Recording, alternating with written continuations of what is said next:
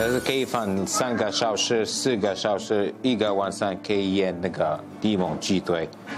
放入大量香料腌制，再将鸡腿用手轻轻按摩，让它入味。放入北非特有的塔奇锅内炖煮，一道美味的摩洛哥家常菜，在主厨陈宇轩的手中完成。现在 OK，可以等三十分钟。外号老陈的陈宇轩，镜头前做示范有模有样，很有主持风范。原来开餐厅前，他当过模特儿，拍过广告，还上过电视节目，模仿欧巴马。Yes, we can。我很少，几乎没有看过他悲伤，哎，就是或忧郁这样子。他就是个很很开心的人。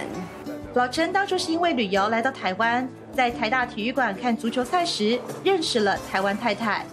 会开餐厅的其中一项原因，也是想把赴纽约念书的女友追回台湾。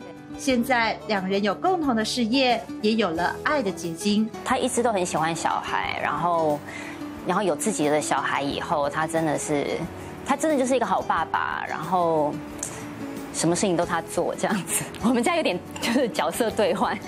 One, two, three, a party, let's start. 啊，哥。当了二十年的台湾人，偶尔还是会想家的老陈，干脆把餐厅的一角改装成老家客厅样貌。